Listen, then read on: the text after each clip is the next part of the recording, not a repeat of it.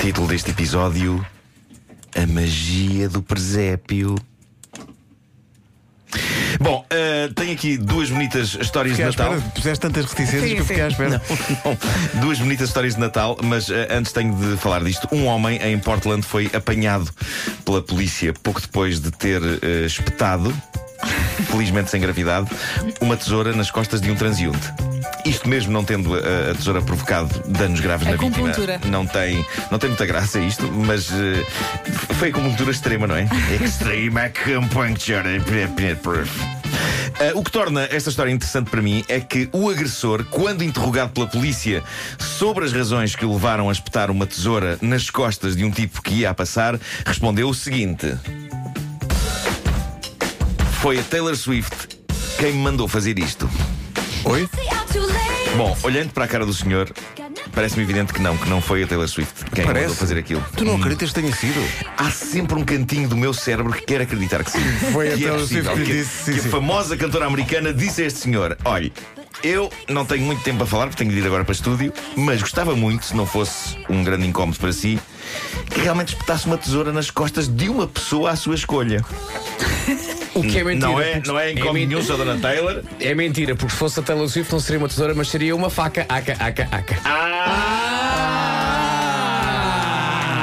Considero excelente. Bem visto, bem visto. Eh, e, e pronto, e, e- e assim farei então, sou Dona Taylor. Aproveito para dizer que gosto muito do seu trabalho. Ah, muito obrigado. No que toca às chalupas, você também é ótimo. Bom, eh, ao longo da história do Homem que Mordeu o Cão, foram muitas as vezes que demos aqui notícias sobre eh, pessoas que viram Jesus Cristo em coisas, não é? Pessoas que viram em torradas, em vidros embaciados de carros, em madeira. já aconteceu no, no- no pelo de, de um cão. Mas, mas o que chega hoje vai para todo um novo patamar. Um homem de Calgary, no Canadá, chamado Paul Ritchie, preparava-se para comer uma espécie de empadão de carne feito com salsicha e legumes. O prato em questão chama-se Kielbasa Wellington. E no momento em que o parte ao meio, descobre lá dentro todo o presépio. A natividade. Onde? Há fotos. Dentro do empadão. Há fotos. Eh, Dentro do empadão encontrou um A presépio. pergunta é: ele estava a acompanhar o, o empadão com o quê?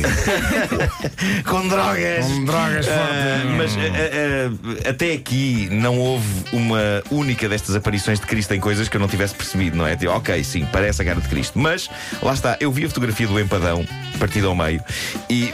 Macacos mordam-se, consigo ver lá outra coisa que não salsicha e legumes. Ah, com alguma, talvez com muita boa vontade, o empadão aberto, parece uma casinha, não é? E talvez haja dois pedaços de salsicha posicionados como Maria José. É mais fácil localizar o menino. Se vocês fizerem uma busca por eh, Kielbasa Wellington, Kielbasa escreve-se K-I-E-L-B-A-S-A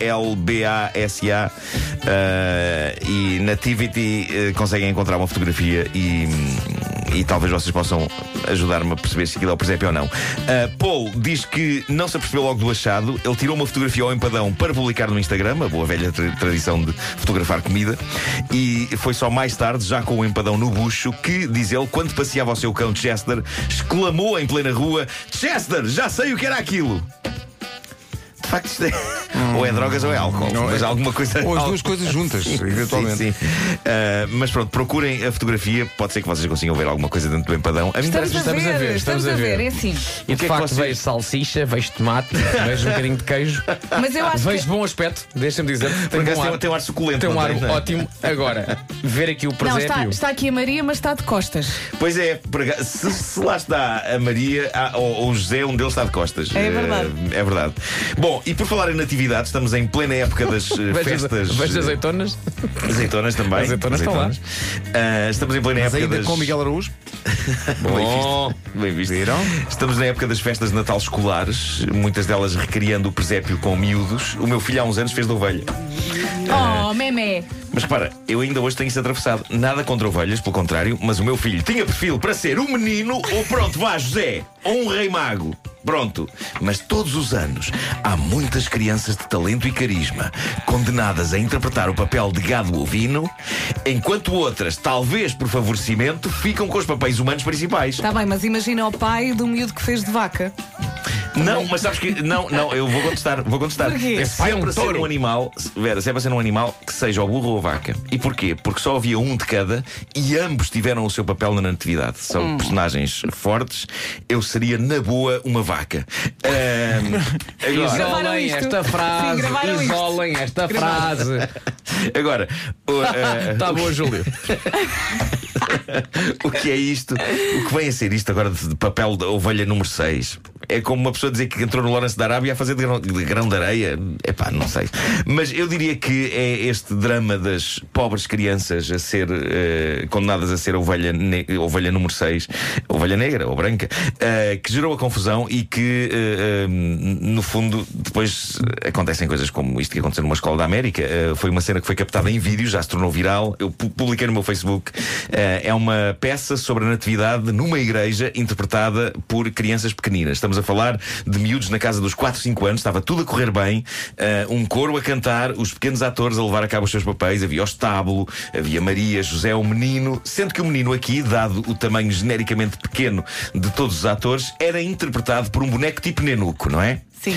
E havia um anjo, e havia ovelhas, várias ovelhas, tudo crianças a fazer estes, estes papéis, crianças muito pequeninas. E foi precisamente uma das ovelhas que, numa aparente vingança por anos e anos e gerações de jovens mini-atores escolares com potencial remetidos ao papel de gado ovino, eh, decidiu provocar o caos quando, contrariando tudo o que estava previsto e durante um comovente número musical, eh, esta ovelha decidiu aproximar-se das palhinhas e arrancar de lá o menino Nenuco. Ahm, é uma menina que está vestida de ovelha e ela é, é das melhores coisas que eu já vi. Querida. Ela, ela pega no menino e decide dançar com ele ao som do coro, o que irrita Maria, que também é uma criança pequenina, ligeiramente maior do que esta que faz da ovelha.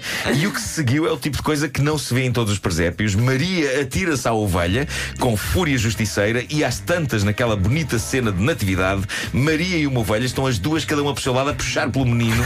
Ah, e é maravilhoso porque, na verdade, é uma demonstração mágica do quanto ser criança é estar um bocado nas tintas para tudo. Não, ok, disseram para estar aqui parado a fazer de ovelha, mas aquele boneco ali deitado é tão giro, quero! Foi basicamente isso que aconteceu. Se puderem, vejam o vídeo porque vale muito a pena. Vou ver, vou é ver. muito querido e, e está lá todo o espírito de Natal. É isso, é sobretudo isso. sobretudo está lá o espírito todo de Natal, é espetacular. Só a parte em que tu dizes Maria atirou-se à ovelha, Sim. ninguém Sim, sim, espera sim. isso, ninguém espera isso.